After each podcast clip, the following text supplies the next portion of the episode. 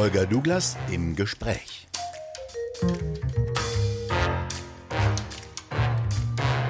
Heute mit dem Sicherheitsexperten Ralf Thiele, Oberst AD.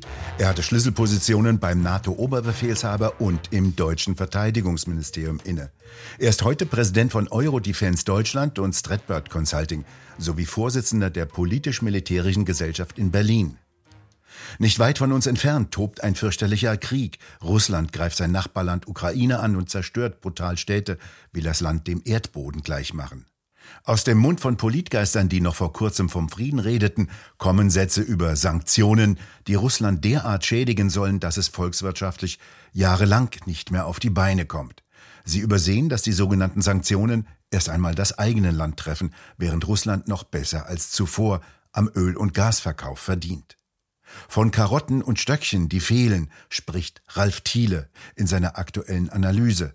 Herr Thiele, an Sie als ausgewiesenen und erfahrenen Militärfachmann die Frage, wie schätzen Sie denn die aktuelle Lage ein? Es sieht so ein bisschen nach einem Patt aus äh, mit äh, einer nachlassenden Tendenz äh, für Russland. Äh, wir hatten ja am Anfang, muss sich das mal vergegenwärtigen, sozusagen den Überfall. Äh, es schien ziemlich aussichtslos, dass sich die Ukraine erfolgreich dagegen wehren kann. Dann kam dieser Überfall in Stocken. Wir waren überrascht im Grunde von den handwerklichen Problemen der Russen, äh, die ja nun inzwischen auch einen enormen Aderlass äh, an Menschen haben. Das wird wohl 20.000 oder mehr sein, die getötet wurden. Das hinzu kommt ja dann ein Vielfaches an denen, die verwundet oder gefangen wurden.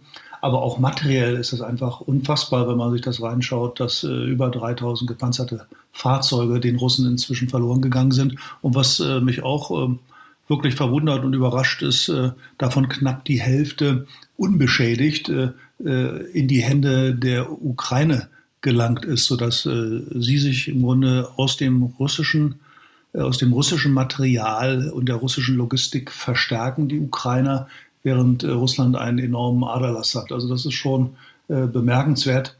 Nichtsdestotrotz ist es natürlich so, dass Russland vormarschiert, dass Russland Gelände Gewinne erzielt und dass die Opfer äh, im Wesentlichen auf Seiten der ukrainischen Bevölkerung liegen.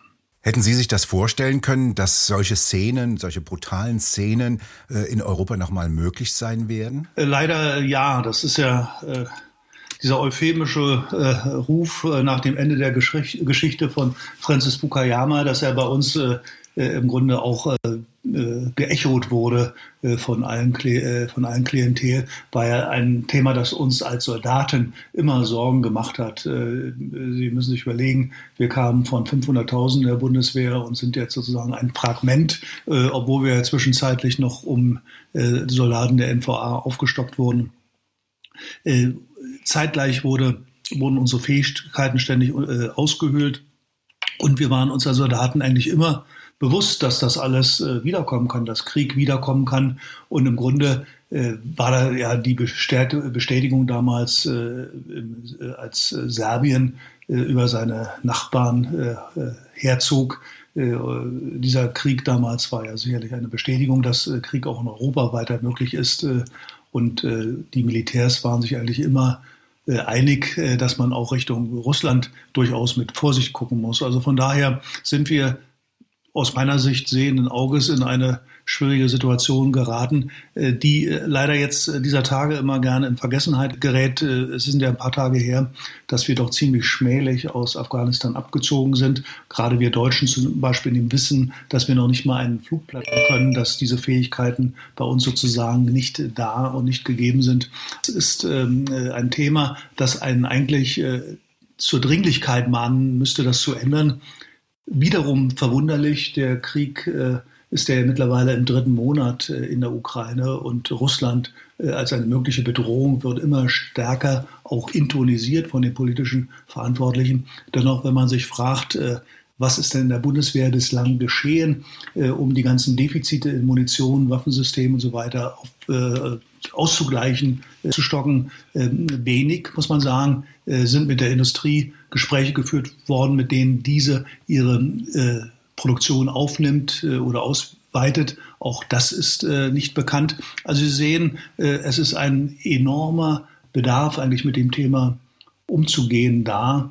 Ich bin nicht überrascht, leider von der Entwicklung, wie sie insgesamt stattfindet. Und nach wie vor scheint mir, dass die Verantwortlichen noch zu überrascht sind, um konkrete Schritte zu unternehmen. Nicht sonderlich überrascht waren dagegen die baltischen Staaten, die schon seit langem nach Russland sehen und erwarteten, dass Russland seine Grenzen wieder überschreiten würde. Sie haben teilweise aufgerüstet, wie zum Beispiel Polen. Wie sehen da die Machtverhältnisse denn aus? Die Polen und die Balten verlassen sich ja im Grunde im Wesentlichen darauf, dass die Bundeswehr sie dann stärkt. Also von daher ist diese äh, Diskussion der letzten Wochen ja eine abenteuerliche, wonach äh, wir im Grunde nicht nur unser in Anführungsstrichen Schrottgerät äh, gen äh, äh, Ukraine schicken sollen, das wir selbst genutzt haben, um es äh, auszuschlachten, um unsere eigenen Systeme äh, weiter einsatzfähig äh, zu halten, sondern wir sollen jetzt auch diese einsatzfähigen Systeme weiterschicken. Man mag sich fragen, wer soll denn dann äh, wohl in Polen oder in baltischen Staaten zur Hilfe kommen, wenn es wirklich weiter eskalieren sollte. Also hier ist, äh, glaube ich, äh, wie soll ich das mal sagen, äh, die Kurzsichtigkeit, die Kurzfristigkeit der Maßnahmen steht im Vordergrund und die tatsächlich wesentlichen entscheidenden Maßnahmen, äh, zum Beispiel ja auch die, was machen wir da jetzt mit den 100 Milliarden, äh, die der Bundeswehr nun schon seit äh, auch mehreren Monaten in Aussicht gestellt wurden, wie können wir die jetzt nützlich und auch mit einer gewissen Dringlichkeit äh, umsetzen, damit daraus Fähigkeiten entstehen, mit denen wir unseren polnischen Freunden zum Beispiel helfen können, äh, das äh, schleift noch alles. Also da ist nicht genug Gedanken, insbesondere eben strategische, sprich weitreichende Gedanken investiert. Ein historischer Tag war ja jener Dienstag in Rammstein, als Amerika gewissermaßen äh, die Europäer zum Befehlsempfang einlud und die neue Marschrichtung vorgab. Vorausgegangen waren Besuche zweier äh, amerikanischer Minister in der Ukraine. Die werden sich sicherlich vor Ort nochmal genau umgeschaut haben und die genaue Stärke der Ukraine und auch die Kräfteverhältnisse gegenüber Russland sich angeguckt haben. Dort kam ja insofern ein totaler Politikschwenk, dass Amerika jetzt sagt, äh, wir wollen Russland, die russische Armee so weit entmilitarisieren, dass auf absehbare Zeit äh, Russland keinen solchen Schlag mehr vollziehen kann. Wie beurteilen Sie denn diesen Richtungswechsel? Ja, tatsächlich ist ja wohl jetzt mit der äh, sanften Linie, die darauf zielte, äh, die Ukraine dabei zu unterstützen, sich erfolgreich gegen Russland verteidigen zu können, Schluss. Äh, die Ziele werden äh, größer gesteckt. Das ist schon bemerkenswert. Und hier in Europa gab es dazu noch gar keine Diskussion. Tatsächlich geht das ja sogar weiter. Der, die britische Außenministerin hat mittlerweile auch vor dem Hintergrund der Auseinandersetzung Chinas mit Taiwan gefragt, ob die NATO nicht auch dort eine größere Rolle einnehmen müsste. Also mir kommt das doch alles äh, etwas maßlos vor, muss ich sagen, weil man sich ja immer wieder vor Augen halten muss. Äh, Russland hatte sich äh, in seinen Fähigkeiten, äh, auch nuklearen und auch bei den Hyperschallwaffen, in eine Lage versetzt, äh, wo es äh, den Westen erpressen kann. wir haben wir, und das schließt die Amerikaner ein, haben keine Verteidigung gegen Hyperschallwaffen. Die amerikanischen Nuklearwaffen sind eigentlich auch äh, weitgehend äh, modernisierungsbedürftig. Das heißt also, eigentlich müssten sich die Amerikaner große Sorgen machen, äh, den äh, Konflikt äh, mit Russland zu äh, eskalieren, weil man nach oben halt nicht mithalten kann. Dieses jetzt zeitgleich auch noch auf das asiatische Terrain auszudehnen mit Europäern, äh, die nun jede Menge Schwierigkeiten im konventionellen Bereich haben, scheint mir vollkommen unangemessen. Was wir eigentlich bräuchten, wäre jetzt äh, Zeit, äh, Zeit, um unsere militärischen Abwehrfähigkeiten zu rekonstituieren. Darüber hinaus muss man auch im Auge haben, eigentlich ähm, gibt es zwei, zwei Dinge, die eine große Sorge machen können. Zum einen richtet man sich darauf ein, dass dieser Konflikt in der Ukraine jetzt lange werden könnte und dann ein Mittel zum Zweck ist, äh, um nicht nur das, äh, die russischen Streitkräfte, sondern Russland insgesamt äh, zu, äh, zu schwächen. Äh, das wird sich natürlich auch auf die Ränder rund um die Ukraine auswirken. Das heißt, hier wird Gewalt und äh, vielleicht auch Terrorismus nicht nur in Richtung Russland getragen, sondern eben auch in die europäischen Anrainer, Polen, baltische Staaten und so weiter, vielleicht sogar bis nach uns äh, in Berlin hinein. Äh, das ist also ein Thema, so ein langwieriger Konflikt äh, sollte uns in jedem Fall Sorge bereiten. Wir sollten viel tun, wenn nicht alles tun, um das abzuwenden. Darüber hinaus leiden ja auch die Ukrainer darunter. Ein, ein weiterer Punkt, der aus meiner Sicht außerordentlich besorgniserregend ist, ist das Thema, mir scheint westliche Strategisten, also Leute in der Regierung, die sich jetzt um den Gedanken, um den Weitergang dieser dieses Konfliktes Gedanken machen, haben den Einsatz von Nuklearwaffen bereits eingepreist. Es wird zwar öffentlich anders gesagt, aber man hört hinter den Kulissen, dass der Einsatz einer russischen Nuklearwaffe zum Beispiel über dem Schwarzen Meer oder in der Ostukraine keineswegs unvorstellbar ist. Und dass das äh, nicht alle Alarmsirenen angehen lässt mit Blick auf, wir müssen jetzt endlich etwas tun, diese Krise in den Griff zu kriegen und nicht weiter zu eskalieren, scheint mir schon sehr merkwürdig. Und die Chinesen wären natürlich jetzt nun statt einer weiteren Front, äh, der man sich zuwenden müsste, vielleicht sogar ein ganz wichtiger Teil der Lösung, äh, um jetzt kurzfristig auch diesen Krieg äh, in der Ukraine zu beenden. Äh, wie stark schätzen Sie denn die russische atomare Bewaffnung ein? Es gibt ja auch Gerüchte oder Berichte darüber, dass die Atomwaffen aus mangelnder Pflege nicht mehr so richtig einsatzfähig sein sollen. Ja, also sie sind ja theoretisch erstmal die stärkste Nuklearmacht der Welt, äh, die Russen, mit 8000 plus äh, Sprengköpfen. Das ist schon mal eine ganze Menge.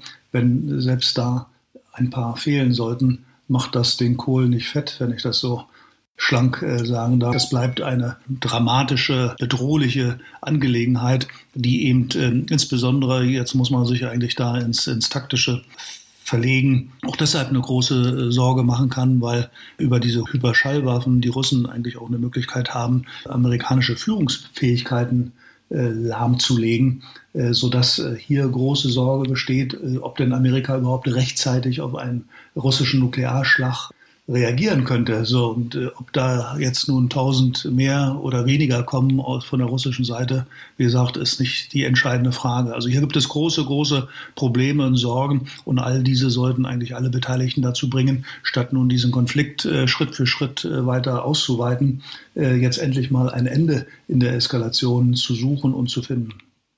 Wie könnte ein Ende aussehen der Eskalation? Ist denn, sind denn Verhandlungen mit einem Präsidenten Putin noch möglich, der sich zum Ziel gesetzt hat, wieder ein großrussisches Reich zu installieren? Ja, das sind ja Vermutungen. Also ich sage mal, die Zahl der Putin-Experten wächst ja täglich. Das ist so ein bisschen wie bei, bei Corona. Im Grunde alle, die äh, vormals äh, vorgaben, Putin zu verstehen, wurden sozusagen als Putin-Versteher diskreditiert, aber zugleich ähm, haben ja alle anderen den Eindruck, dass sie Putin genau verstehen als Wahnsinnigen, Größenwahnsinnigen oder was auch immer. Die äh, Grundfrage wird tatsächlich sein, äh, Russland ist da.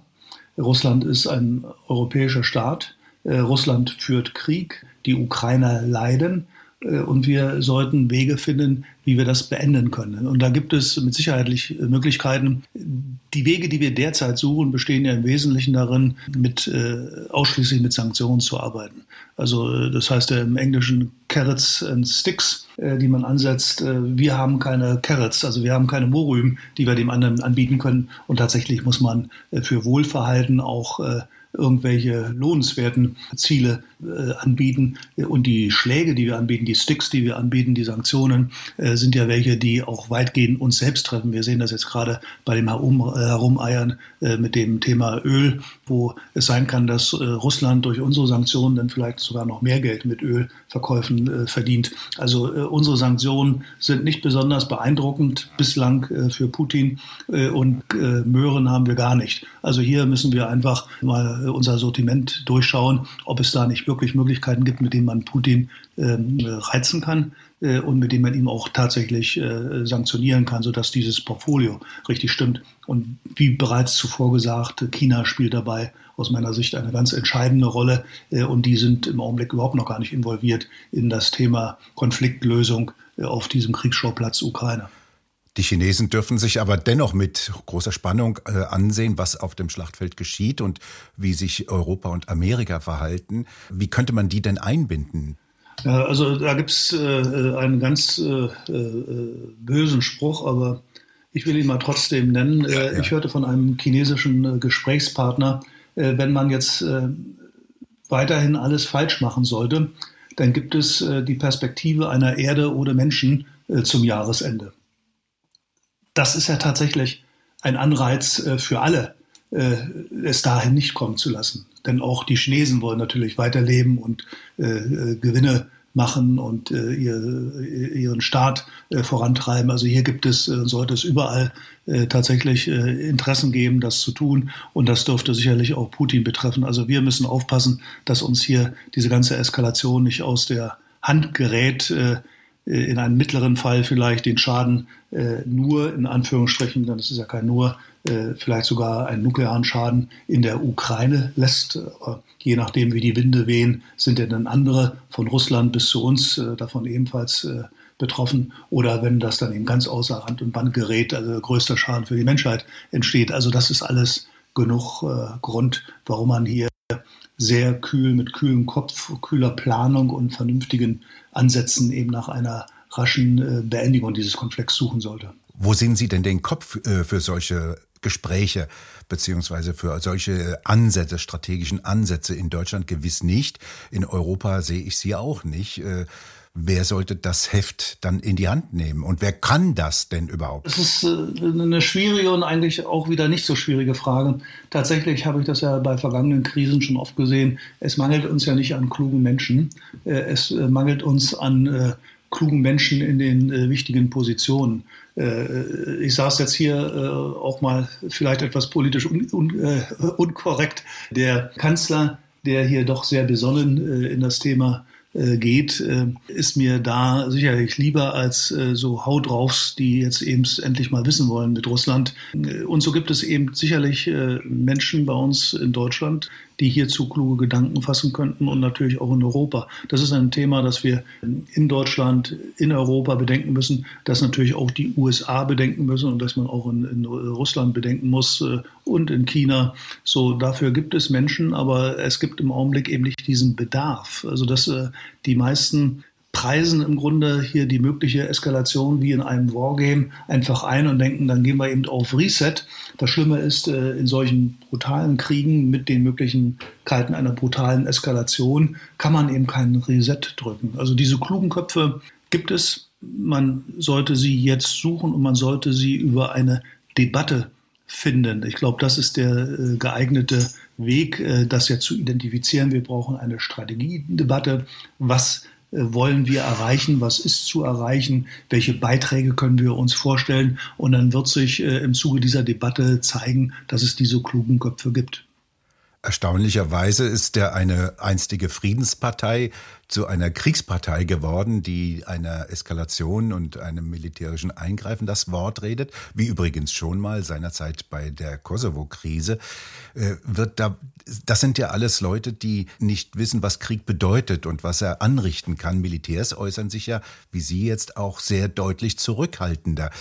Verwechseln dann viele ein Computerspiel mit einem realen Krieg? Denn auch die Bilder, die man aus der Ukraine sieht, die ähneln ja den Computerspielen. Also mir fallen, mir fallen zwei Bilder ein. Das, äh, zum einen die alten Griechen, die ja im Grunde auch schon äh, festlegten oder feststellten, äh, wer ist denn mutig? Mutig ist entweder der Ahnungslose, der von allen Gefahren keine Ahnung hat und sich deswegen keine Sorgen macht, oder mutig ist der, der alle Gefahren kennt, äh, sie richtig einzuschätzen weiß und vor diesem Hintergrund äh, mutig handelt. Äh, ich denke, wir haben tatsächlich viele Ahnungslose in der Überhand. Das macht das so gefährlich. Das zweite Beispiel ist das Thema Umgang mit Risiken. Wir kennen das ja im Grunde zum Beispiel in den Schweizer Alpen. Eine Lawine die runtergeht, ist im Prinzip gefährlich. Aber wenn sie runtergeht und da unten sind keine Menschen, keine Häuser, äh, nichts anderes äh, von Wert und Bedeutung, äh, dann ist das eigentlich egal. Wenn aber da unten Dinge von Wert und Bedeutung sind, dann ist so eine Lawine natürlich immer wichtig und man muss dann eben ein, ein Risikomanagement einleiten, auch eine Begrenzung der Risiken. Die Risiken, die wir jetzt haben, liegen ja in der Eskalation des Konfliktes, in die nukleare Dimension, die eben ganz schlimme Ausmaße annehmen können. Ähm, äh, die Werte, die wir haben, sind ja äh, sowohl abstrakt äh, Freiheit, Demokratie, Menschenrechte, aber eben auch ganz konkret die Menschen selbst und das, was ihnen wert ist. das verdient natürlich ein vernünftiges Risikomanagement und einen klaren Blick auf die Risiken, die da sind und eben auch Maßnahmen, die den Schaden, der jetzt schon eingetreten ist, eben dahingehend begrenzen, dass er nicht noch größer oder sogar dramatisch größer wird. Also hier an diesen beiden Dingen ist etwas zu machen. Können Sie zum Abschluss, Herr Thiele, eine Vorausschau wagen, wie sich denn die Situation jetzt weiterentwickeln wird? Ja, wir sind äh, derzeit auf einem Eskalationskurs. Äh, Eskalationskurs äh, dahingehend, Putin hat ja seine Ziele vielleicht graduell reduziert, aber er will es wissen. Das heißt, er will jetzt das Thema Donbass einnehmen und die Küstenlinie zur Krim, die will er haben und dort vielleicht eben auch äh, einen, äh, ein Staatsgebilde oder mehrere äh, etablieren. Das ist sozusagen der, der eine Punkt. Äh, wir äh, im Westen wittern Morgenluft, äh, dass man äh, das Problem äh, Russland äh, und seine Aggressivität jetzt und für die Zukunft äh, äh die Zukunft äh, ja, beseitigen können, äh, schwächen können. Die Ukrainer äh, wittern Morgenluft, dass es ihnen vielleicht sogar gelingen könnte, Russland zu besiegen. Vor diesem Hintergrund wird das jetzt nicht aufhören, bis eine Seite das Gefühl hat, dass jetzt genug ist und dahinter steckt äh, die nukleare äh, äh, Eskalation. Äh, ich bin in Sorge, dass wir äh, auf diesen langfristigen äh, Kriegsschauplatz Ukraine zusteuern mit möglichen schlimmen Konsequenzen. Herr Thiele, haben Sie vielen Dank für das Gespräch.